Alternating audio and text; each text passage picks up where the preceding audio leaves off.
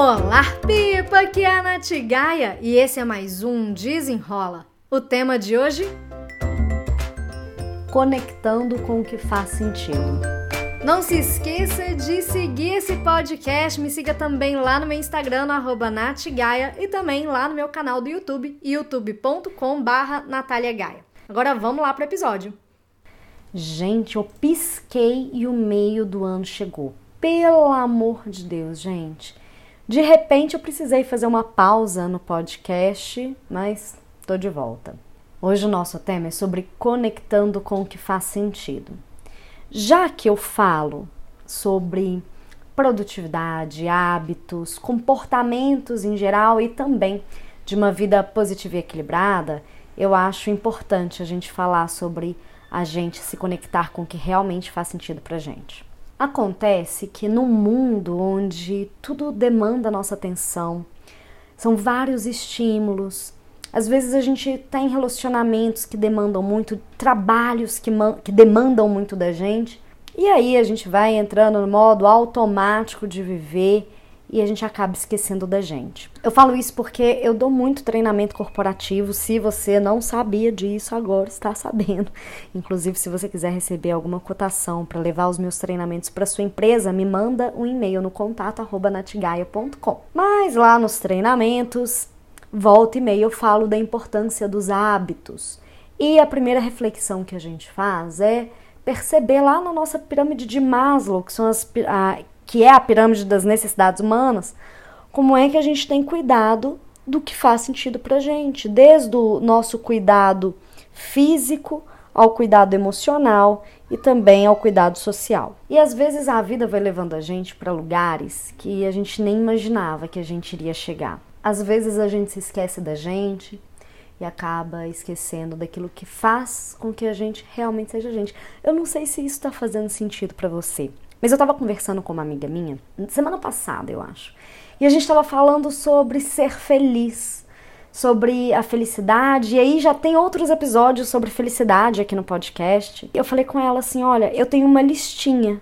São ações, são coisas que eu posso fazer por mim para que eu me sinta mais feliz. E isso eu, eu só consigo me tornar mais feliz independente de relacionamentos, né? Mas é um relacionamento eu comigo mesma.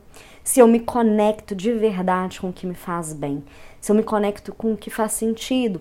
Então, desde uma conexão com os meus relacionamentos, com o meu trabalho, com meus amigos, com a minha família, com aquilo que eu gosto de fazer.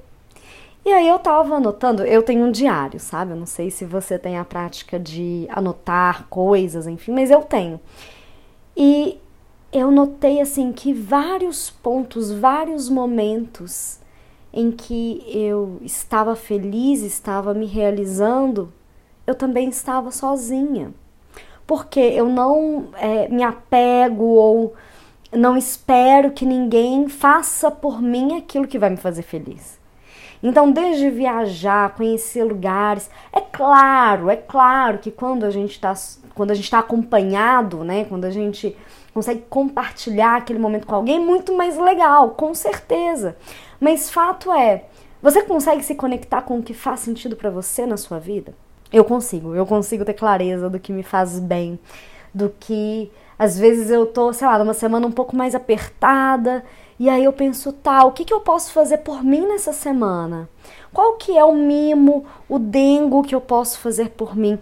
Às vezes é um escalda-pés, sabe assim? Às vezes é sair para tomar um café, às vezes é sair para encontrar com uma amiga, às vezes é sair num date, às vezes é olhar para mim, escrever, ter um momento de silêncio, ter uma playlist gostosa. E por que, que eu tô falando sobre isso, desse se conectar com o que faz sentido pra gente?